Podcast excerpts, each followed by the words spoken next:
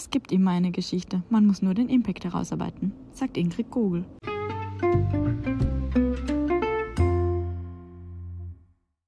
Storytelling ist kein Schmarren. Kein Schmarren ist der Storytelling-Podcast von Grayling. Herzlich willkommen. Alle haben eine Geschichte zur ÖBB. Man muss nur genau hinhören, erklärt Ingrid im Interview.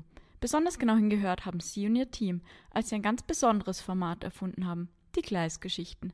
Kurze Geschichten rund um die ÖBB, die bewegen.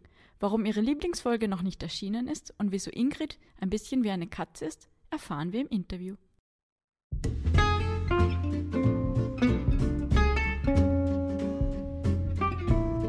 Wenn ich in der Früh aufwache, begrüßt mich meine Katze.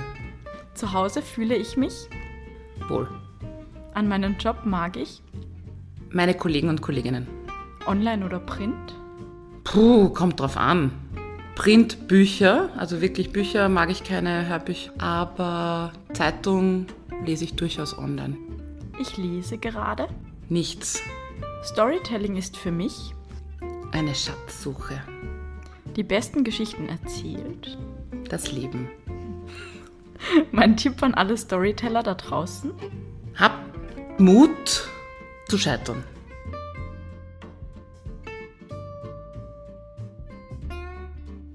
Hallo, liebe Ingrid.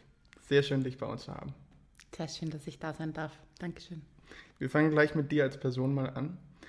Ähm, was sollten denn unsere Zuhörer über dich wissen und was macht dich als, als Kommunikatorin aus?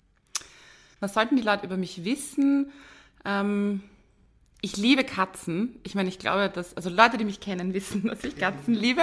Ähm, und das macht mich auch so ein bisschen aus, weil ich glaube, in meinem Charakter bin ich manchmal Katzen sehr ähnlich. Ich bin sehr, sehr eigensinnig, aber auch sehr ich würde mich als sehr bodenständig beschreiben ähm, und finde irgendwie Katzen sind das auch so und sind so selbstbewusst äh, und ein bisschen frech. Ähm, ich fluche gerne, äh, finde das ist wichtig und äh, als Kommunikatorin würde ich gerne sagen, macht mich äh, auch diese bodenständige Art, diese Authentizität aus, dieses fürchterliche Wort Authentizität. Ähm, aber das ist mir wichtig. Ähm, ich ist mir aber auch wichtig, dass ich nicht alles, was ich tue, aus dem Bauch heraus tue. Also ich äh, lege sehr, sehr viel Wert auch auf den theoretischen Unterbau in der Kommunikation. Ich beschäftige mich sehr viel damit ähm, und glaube, es macht so eine Mischung aus ähm, Chancen beim Schopf packen, aber ähm, doch immer so den theoretischen Checkup machen. Ja, also Theorie und Bauchgefühl, ähm, ich glaube, das macht mich aus. Mhm. Und äh, du arbeitest ja ziemlich für den, für den größten Arbeitgeber des Landes und der auch als Mobilitätsdienstleister dem ganzen Land irgendwo auch dient. Äh, wie ist es in der Kommunikation in der äh, für die ÖBB zu arbeiten? In der Kommunikationsabteilung der ÖBB zu arbeiten ist manchmal weniger aufregend, als man sich vielleicht vorstellt äh, und manchmal viel, viel aufregender, als man sich vorstellt. Also es ist, man, wie du schon richtig gesagt hast, die ÖBB sind einer der größten Arbeitgeber ähm, Österreichs. Ähm, uns kennt jeder fast, würde ich jetzt mal äh, mich trauen zu behaupten, dass ähm, gerade in Österreich wirklich jeder und jede die ÖBB kennt oder zumindest eine Meinung zu den ÖBB hat. Und ähm, das macht es in der Kommunikation sehr spannend, aber auch sehr schwierig, ähm, weil ähm, du eben nicht weil du eben auf so viele unterschiedliche Meinungen triffst, weil wie gesagt die ÖBB ja auch so unterschiedlich sind. Wir sind Mobilitätsdienstleister, wir sind Arbeitgeber, wir sind Infrastrukturbetreiber, ähm, wir sind auch im Güterverkehr ganz stark unterwegs äh, und die einen kennen die ÖBB nur vom Bahnhof und haben irgendwie eine Geschichte äh, über den Bahnhof, die anderen kennen sie, weil sie die ÖBB in die Schule bringen ähm, oder gebracht haben. Ähm, und diese vielen Geschichten, dieses kognitive, dieses gemeinsame kognitive Bewusstsein zu den ÖBB macht's ähm, schwierig, aber äh, eben auch, auch, auch spannend, weil es so viele Geschichten gibt, ja, und weil es so viele Geschichten zu erzählen gibt, aber ähm, eben weil auch jeder eine Meinung dazu hat und auch haben darf und soll. Also die, die ÖBB gehören ja irgendwo auch jedem Österreicher und jeder Österreicherin. Das ist eben nicht so einfach, wie wenn du sagst, du hast nur ein Produkt.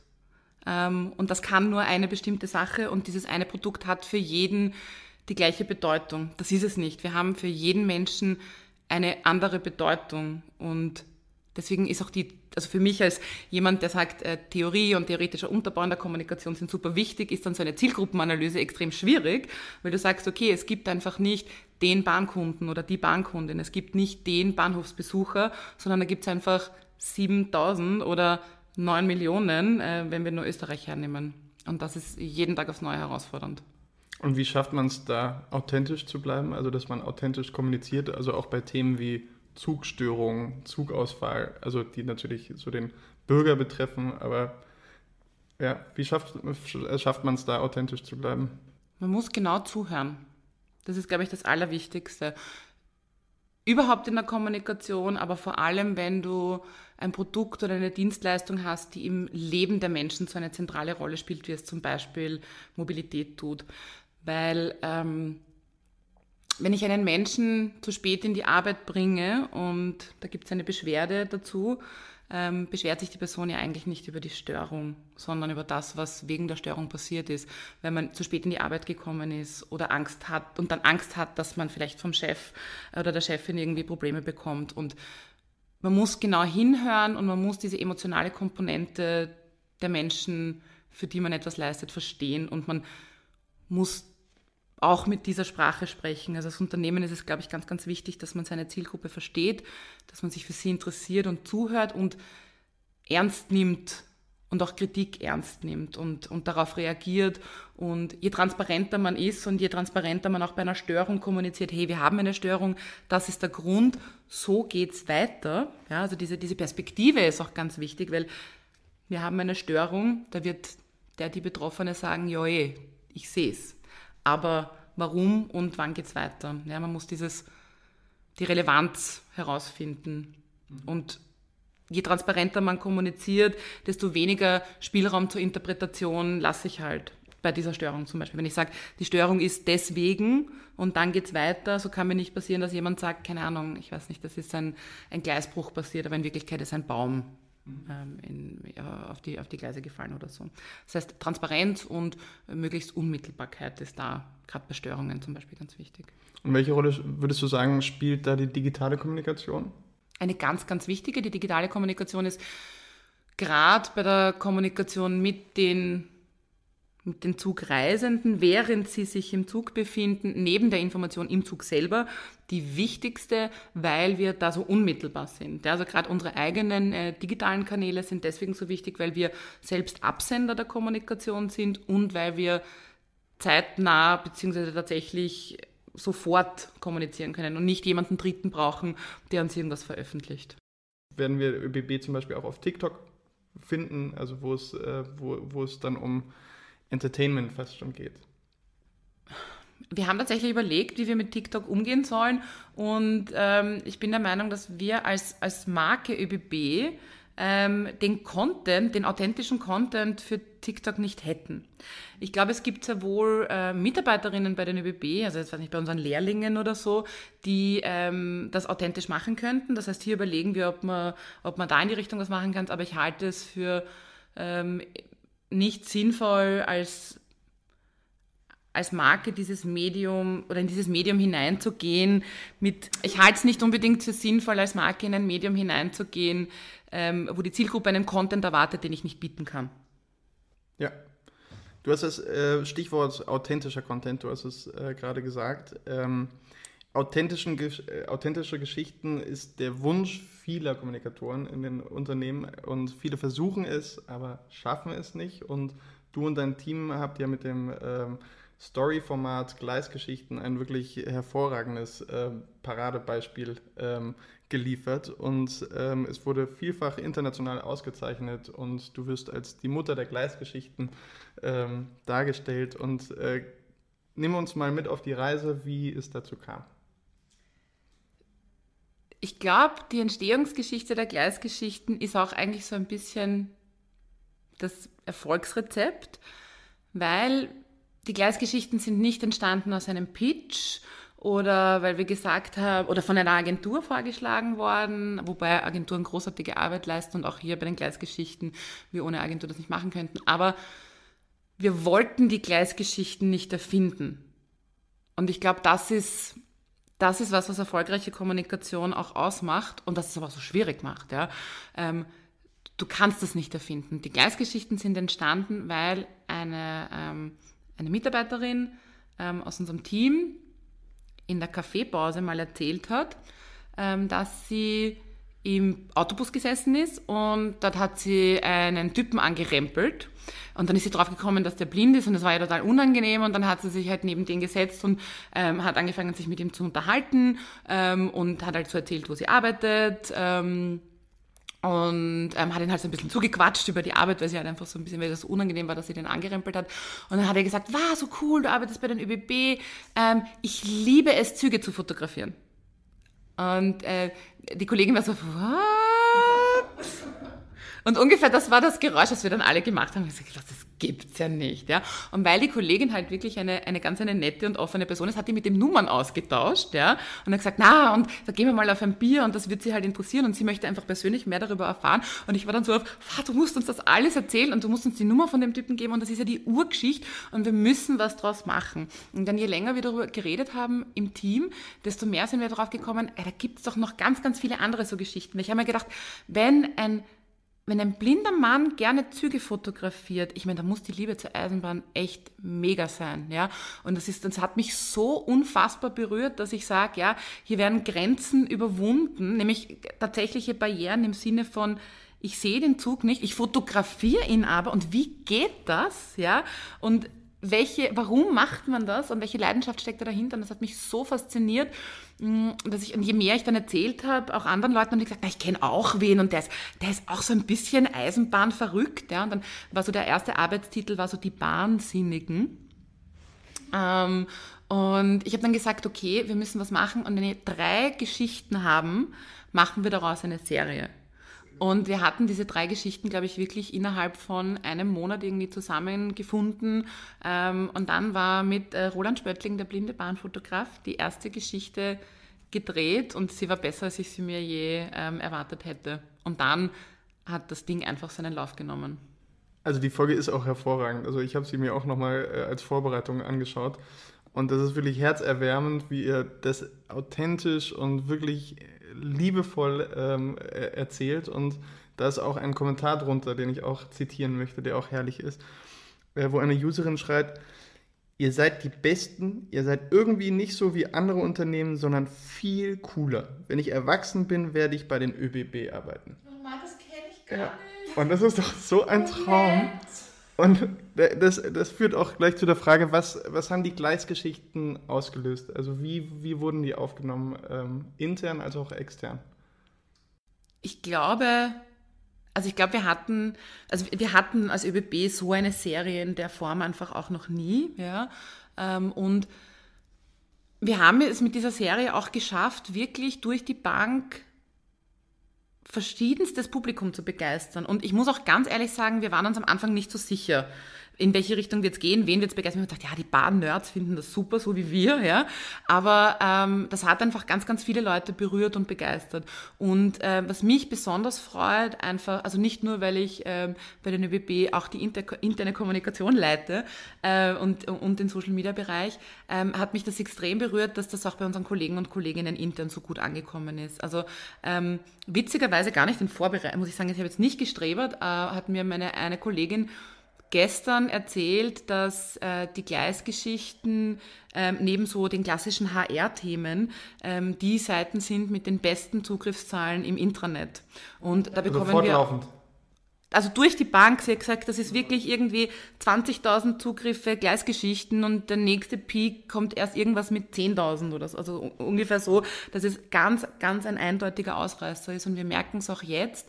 Ähm, wo wir vor einem Monat die letzte, die, die neue Folge präsentiert haben. Und wir kriegen super positives Feedback. Und also ich glaube, wir haben auch so ähm, jetzt gemerkt, dass ähm, gerade auch während und nach Corona ähm, gerade auch die Kolleginnen diese schönen Geschichten mochten. Und es freut mich, dass sich einfach die Mitarbeiterinnen der ÖBB auch davon unterhalten fühlen und das gerne anschauen, auch ein bisschen was lernen. Genauso wie ich das Gefühl habe, dass es ähm, durch die Bank auf jedem Social-Media-Kanal äh, gut funktioniert. Wobei, und das finde ich so spannend, die Folgen auf zum Beispiel Facebook und YouTube unterschiedlich gut performen. Also es gibt äh, zum Beispiel die Folge mit den zwei ähm, Omas und dem Garten in Kritzendorf, die ist auf Facebook durch die Decke gegangen. Und ich kann sagen, wir haben für jede Folge das gleiche Mediabudget und das sind wirklich im 100-Euro-Bereich bewegen wir uns da und es ist immer das Gleiche, damit wir einfach auch schauen können, wie, wie die Performance ist, weil die Mess, das Messen ist schon auch wichtig. Ja. Ähm, und die Omas haben auf Facebook einfach mega performt, ja, Tag der Umwelt letztes Jahr und auf YouTube so durchschnittlich. Ähm, und dann hatten wir ein paar Monate später die Folge mit Harald Stotz, der ähm, die Eisenbahn im Garten hat, mit der um, um sein Grundstück rumfährt. Das ist eine, also das ist eine total berührende Geschichte, weil die ja im Andenken an den Vater und gemeinsam also Tränen, ja. Ähm, und die hat auf YouTube mega performt. Und mein Chef hat mich dann irgendwann gefragt, warum ist das so? Ja, und ich habe natürlich, ja, mu musste ja als, auf alles eine Antwort haben.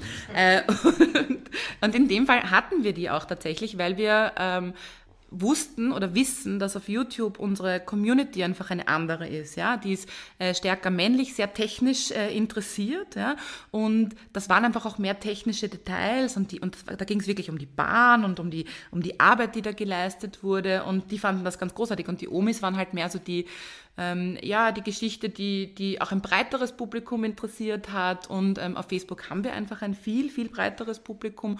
Und es war eine sehr regional wirkende Story. Und wir haben halt gesehen, dass gerade in der Kritzendorfer Facebook-Gruppe das ganz oft geteilt wurde und die Leute da auch ganz, ganz stolz waren. Und das macht mich, das macht mich auch stolz, dass irgendwie ähm, Menschen, die die Folgen sehen, sich damit identifizieren, sich selber sehen oder etwas sehen, auf das sie halt einfach stolz sind, wie ihren Ort und die Omis oder eben die Geschichte von, ähm, von dem Harald und seinem Vater, die, glaube ich, ganz viele Leute auch, abgesehen von der technischen Komponente, die cool einfach war, aber die auch einfach sehr emotional berührend war. Also das, das ist so spannend. Welches würdest du denn sagen, ist deine Lieblingsfolge? Also welche würdest du ans Herz legen? ich wusste, dass diese Frage kommt, ja, und muss natürlich jetzt so eine Politiker-Antwort geben, ja. Ähm, es sind alle Folgen großartig. Hast alle deine Kinder lieb? Ich habe alle meine Kinder gleich lieb, genau, ja, es sind alle meine Babys.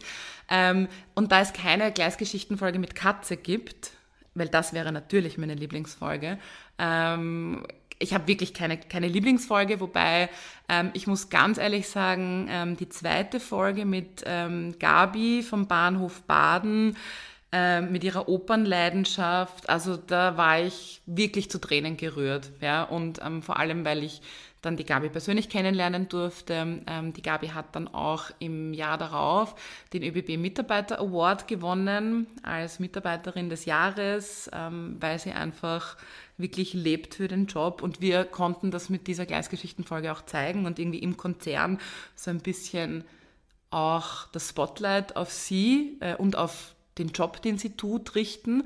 Äh, und das ist jetzt äh, ein Job, der vielleicht nicht immer so sichtbar ist oder auch nicht immer so gewertschätzt wird. Und ähm, das hat mich auch echt berührt, ja, dass sie dann gewonnen hat und dann ähm, habe ich sie in echt gesehen und dann habe ich ein Foto mit ihr gemacht. Ich war ganz aufgeregt, war wirklich wie so ein kleines Groupie, ja. Und da habe ich fast geweint und sie hat auch geweint und es war wirklich so, also war, war total nett ja, bei dieser, bei dem Mitarbeiter Award. Und das ist halt so schön, wenn man halt auch die Leute so, bei den Gleisgeschichten habe ich den Eindruck und das war auch unser Ziel, dass man die Leute, die wir darstellen, wirklich kennenlernt. Und ja, wir haben vorher geredet, also es hat ein bisschen was von Liebesgeschichten und Heiratssachen. Ja, das war auch ganz ursprünglich das Briefing ein bisschen, dass wir gesagt haben, wir wollen halt so in Richtung Alltagsgeschichten gehen, aber und das mag ich ja eigentlich auch an den Alltagsgeschichten, weil sie sind halt nicht, wir wollten uns nicht über die Leute lustig machen, das ist uns ganz, ganz wichtig. Also es sind irgendwie alles so ein bisschen eigene Leute und eigene Geschichten, manche schrulliger, manche weniger. Ich meine, wir sind alle so ein bisschen, haben alle unsere Schrullen und das finde ich halt schön und wir wollten Beobachter sein und die Leute mitnehmen ähm, und das Faszinierende an den Leuten zeigen, ohne uns lustig zu machen. Also das war mir immer ganz, ganz wichtig, dass es das nicht ist, weil ähm, das führt mich so ein bisschen zum, zum Anfang auch. Ja. Die ÖBB hat im Leben von ganz, ganz vielen Leuten eine ganz unterschiedliche Rolle und jede Geschichte ist es wert, erzählt zu werden und jede, jede Leidenschaft zur ÖBB, ja, und wenn es auch so ein bisschen die Hassliebe ist, äh, hat ihre Berechtigung, ja, und das, ähm, das wollten wir zeigen und ich hoffe, wir können das noch ganz, ganz lange machen, weil ich glaube, es gibt ganz viele Geschichten, die wir noch nicht erzählt haben. Also, was man da auch ein bisschen raushört, ehrlich gesagt, dass die Wirkung nach innen eine viel gewaltigere fast war, als die nach außen und viel wichtigere wahrscheinlich auch. Ja, ich finde schon, dass es wichtig ist, dass ähm, ein so großes Unternehmen, dessen Mitarbeiter und Mitarbeiterinnen so wichtig sind. Ja, also unsere Mitarbeiterinnen sind das, das Gesicht unserer Marke, das, das Herz unserer Marke. Man erlebt unsere Mitarbeiterinnen, ja. Und wenn, und die sind auch, unsere Mitarbeiterinnen sind auch authentisch. Die kommen aus verschiedensten Ländern, die kommen aus den verschiedensten Regionen, die schauen unterschiedlich aus, die sprechen Dialekte, die sprechen verschiedene Sprachen, ja. Ähm, und das sind, das sind halt die ÖBB. Ja? Wir sind viele und wir sind ein bisschen alles. Ja? Wir sind verrückt und ernst und wir sind leise und laut und ähm, genau das versuchen wir mit dieser Serie irgendwie so einzufangen, weil wir sind wie auch unsere Kunden und Kundinnen. Ganz, ganz unterschiedlich. Ja? Von alt, jung, klein, groß, alles dabei. Und wenn man äh, den Storytelling-Aspekt bei dem Ganzen jetzt betrachtet, was würdest du sagen, macht den Kern einer gute, guten Geschichte aus? Ich, was macht den, den Kern einer guten Geschichte, macht oft der Erzähler aus oder der, der Protagonist oder die Protagonistin. Ähm, und das ist also bei den Gleisgeschichten, das glauben mir auch ganz viele nicht. Es gibt kein, es gibt kein Drehbuch es gibt nicht, wir fangen an und dann sagst du bitte das und dann sagst du bitte das und dann sagst du bitte das. Ja, es gibt schon ungefähr einen Plan. Also wir führen, äh, wir führen Vorgespräche mit den, mit den Protagonisten und Protagonistinnen und dann schauen wir so ein bisschen, auf welchen Aspekt möchten wir uns fokussieren. Aber, und ich meine, da muss ich auch wirklich sagen, da braucht man auch als Unternehmen viel Vertrauen in die Agentur oder äh, in den Regisseur, der dir dann die Videos dreht. Ja, muss ich auch dazu sagen. Das hat viel mit Vertrauen zu tun ähm, der hält ganz oft einfach drauf. Ja, und das ist jedes Mal so ein bisschen, kriegst natürlich auch Bauchweh, ja, weil du sagst so, Gott, was kommt da jetzt raus? Und ich meine, das ist jetzt ein Drehtag und wir können nicht fünf Drehtage machen oder so. Ähm, und du musst halt hoffen, dass am Ende was Gutes rauskommt. Es, es, kam noch jedes Mal was Gutes raus. Manchmal was, was wir nicht erwartet haben. Ähm, und eben es macht, die Protagonisten machen die Geschichte echt, weil sie echt sind und weil sie reden, wie sie reden. Und also ich, wenn man mich kennt, weiß man, dass mir ähm, Dialekt und Mundart zum Beispiel auch immer so ein Anliegen ist und wir haben vorher ähm, tatsächlich ähm, ja auch drüber gesprochen schon. Und man merkt, wenn jemand es gewohnt ist, im Dialekt zu reden, ähm, und sich dann verstellt und nach der Schrift reden muss, dann klingt das nicht authentisch. Und das passiert uns bei den Gleisgeschichten aber auch manchmal, ja. Weil natürlich, das sind Leute, die haben keine Kameraerfahrung. Die sehen dann eine Kamera und dann werden die ganz steif und sagen, ja, hallo, mein Name ist und ich mag gern Züge und so. Und das braucht dann auch viel Vertrauen von den äh, Protagonisten und äh, von uns, dass das irgendwie hinhaut und dass man dann, ähm, sobald die dann ein bisschen aufgetaut sind und die dann einfach so reden, wie sie reden, wird die Geschichte gut weil, und die Geschichte wird deswegen gut, weil sie echt ist und weil die Leute sie mit ihrer Leidenschaft erzählen und weil wir eben nicht beurteilen.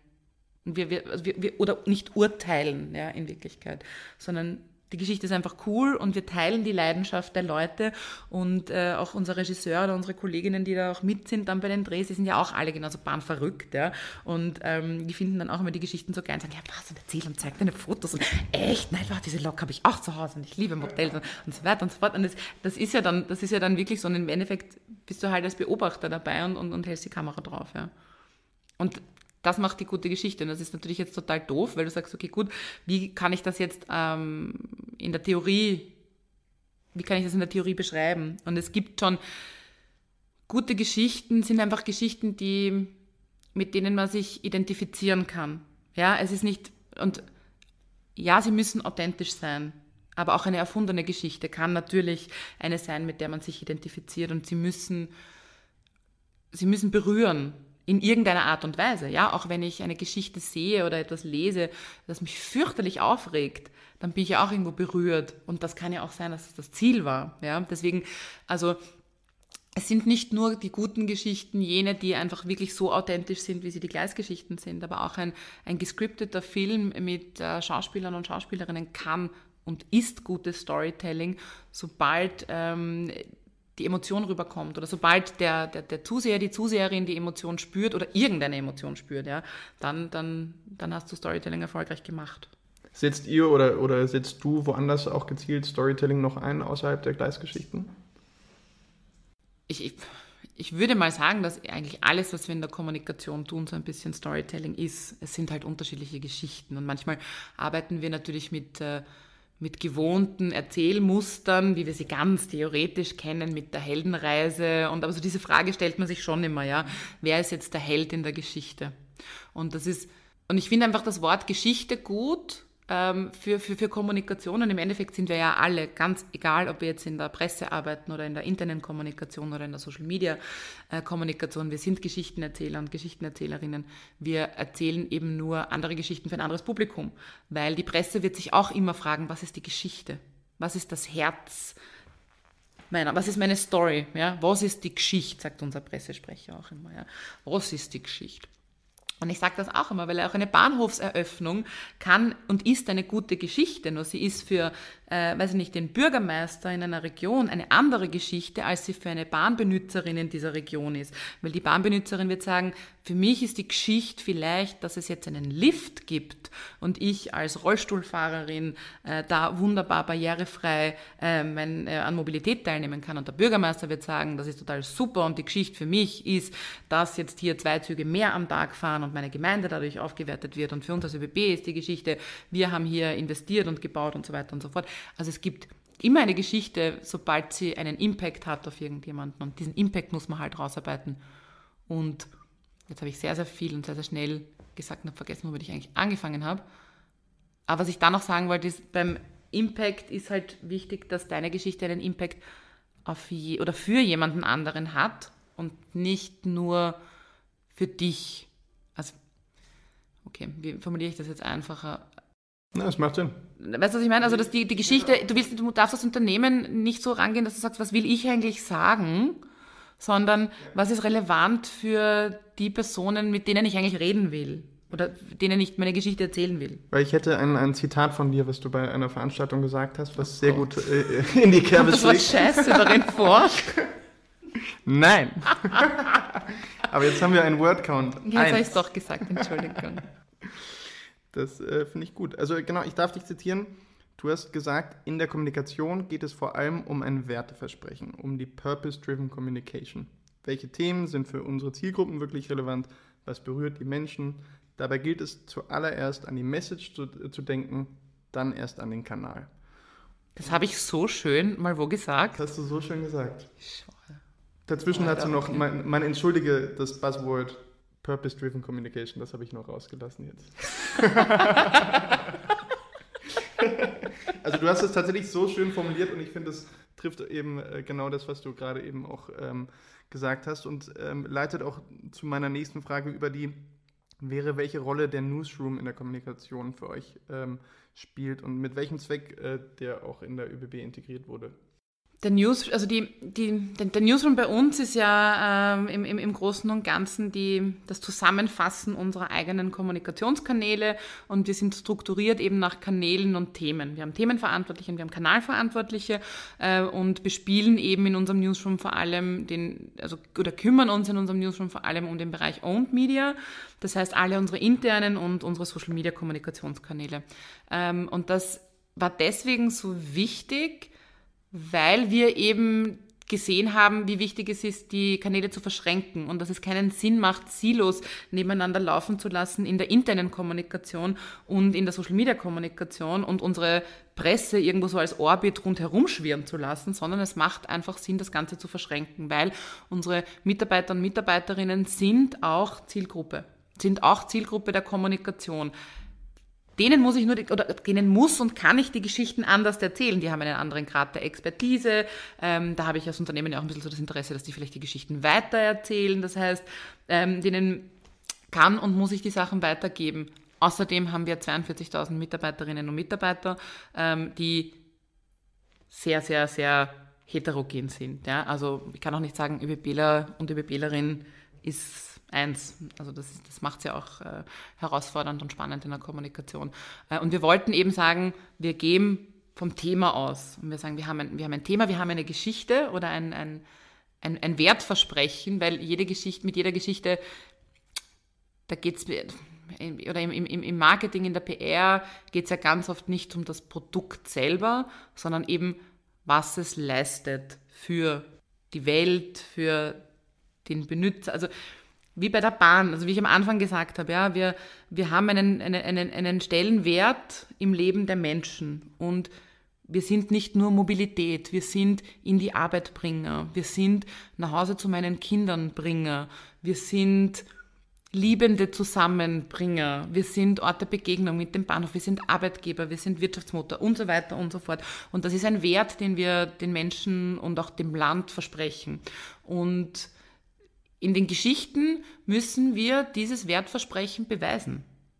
Und äh, einfach nur zu sagen, wir bringen dich von A nach B, ist was anderes, als eine Geschichte zu erzählen, die zeigt, wie wir jemanden von A nach B bringen und wie wir ihn eben nicht von A nach B bringen, sondern von der Arbeit zu den Kindern, zur Familie oder vom Alleinsein zu meinem Partner, meiner Partnerin, zu meiner Liebe. Ja, das ist, hat ganz, ganz viel mit Emotionen zu tun. Und ähm, das ist eben das, was ich mit Purpose-driven oder was, was ja auch irgendwie alle sagen mit Purpose-driven Marketing, Purpose-driven PR. Ähm, es geht um das Warum. Warum tun wir, was wir tun? Und warum sollen sich Menschen entscheiden, äh, mit den ÖBB zu fahren und nicht mit dem anderen? Oder warum sollen sich Menschen entscheiden, bei den ÖBB zu arbeiten und nicht bei einem anderen Unternehmen? Ja? Und dieses Warum müssen wir und wollen wir beantworten. Und konkret in der, in der Arbeit im Newsroom, ähm, dahinter fragt ihr sozusagen immer wieder und bringt die Themen. Ah ja, wir haben beim Newsroom angefangen, schaut mich wieder ins Tausende gekommen. Nein, ja, aber es gibt einfach viel zu erzählen. das stimmt, das stimmt. Ich erzähle ja auch so gerne. Ähm, genau, und der Newsroom ermöglicht es uns einfach die Geschichte zuerst oder das Thema als Thema zu betrachten und dann die Relevanz für die einzelnen Zielgruppen anhand der Kanäle aufzubrechen. Ja? Weil es gibt einfach, wir haben auf Facebook eine andere Community, als wir sie auf Twitter, auf YouTube, auf Instagram, äh, im Intranet, in unserem Mitarbeitermagazin, auf unseren Infoscreens haben. Also wir haben andere Zielgruppen und die Kanäle können auch anderes. Ja? Also der, der Infoscreen ist ein gutes Beispiel, der kann nicht zurückreden. Das heißt, es macht keinen Sinn, eine Frage auf einem Infoscreen zu stellen, aber ein Thema, das relevant ist, wird auch für Menschen relevant sein, die ihn auf einem Informationsscreen oder auf einem Plakat konsumieren. Ich muss ihn nur anders aufbereiten. Und genau das machen wir im Newsroom. Wir haben ein Thema, wir haben eine Geschichte, wir haben eine Kampagne und wir überlegen uns, okay, wie breche ich den jetzt für den jeweiligen Kommunikationskanal so runter, dass er für die Zielgruppe, die ich dort erreiche oder erreichen kann, relevant ist. Und deswegen sind die Channel Managerinnen so wichtig, weil die kennen ihre Community und die wissen genau, welche Themen fliegen auf der Community, ähm, ähm, ähm, welche Themen fliegen auf ihrer jeweiligen Plattform und welche Themen sind ein Griff ins Klo, wo ich gar nicht einmal anfangen muss damit. Ja? Ähm, und das macht halt das macht halt ganz, ganz spannend, weil wir es eben schaffen, ein Thema aus unterschiedlichen Perspektiven zu sehen und, und, und eben runterzubrechen und das, das, weil, weil das Thema relevant ist für so viele ähm, und wir es aber weil wir wollen, dass es ankommt bei der Zielgruppe, möchten wir es eben im, in der richtigen Verpackung bringen. Ja? Und deswegen brauchen wir die Expertinnen für die, für die Channels, die sagen, ja, für meinen Kanal brauche ich bitte Bewegtbild und da aber vor allem, weiß ich nicht, Mitarbeiterinnen oder für meinen Kanal brauche ich bitte Infografiken und vor allem Zahlen, Daten, Fakten, weil meine Community ist hier besonders affin oder braucht das einfach äh, in dieser Situation. Und wir sparen uns Abstimmungen ähm, und wir sparen uns verpasste Geschichten und verpasste Chancen und wir sparen uns auch, dass wir ähm, Kanäle und dadurch Zielgruppen vergessen. Und seit wann habt ihr den Newsroom? Wir haben mit dem Newsroom angefangen, so ein bisschen äh, zu probieren. Also wir haben das wirklich, äh, wir haben uns auch Zeit gelassen und ich würde auch sagen, dass wir dann noch lange nicht so sind, dass äh, dass das alles perfekt läuft und hier auch wieder Theorie und Praxis. Man muss sich theoretisch was vorstellen können und dann praktisch ausprobieren und auch ähm, irgendwie bereit sein, Dinge zu ändern. Also wir sind da jetzt ähm, noch ein bisschen in der Probierphase. Seit rund einem Jahr sind wir wirklich äh, auch strukturell als Newsroom in den Abteilungen ähm, Social Media und interne Kommunikation auch organisatorisch zusammengefasst und wir haben davor so ein halbes Jahr ähm, auch wirklich mit Workshops, mit Interviews mit den Mitarbeiterinnen so ein bisschen ausprobiert und ein bisschen geschaut, ähm, probieren aber immer noch. Ähm, was sich aber auf jeden Fall bewährt hat, ist die, die Aufteilung in Themen äh, und Kanalmanagerinnen und die, das regelmäßige, der regelmäßige Austausch. Also wir haben jeden Tag Redaktionssitzung, jetzt ähm, virtuelles Redaktionsmeeting, ähm, das sich auch sehr bewährt hat, muss ich sagen, auch in, in den letzten Wochen und Monaten.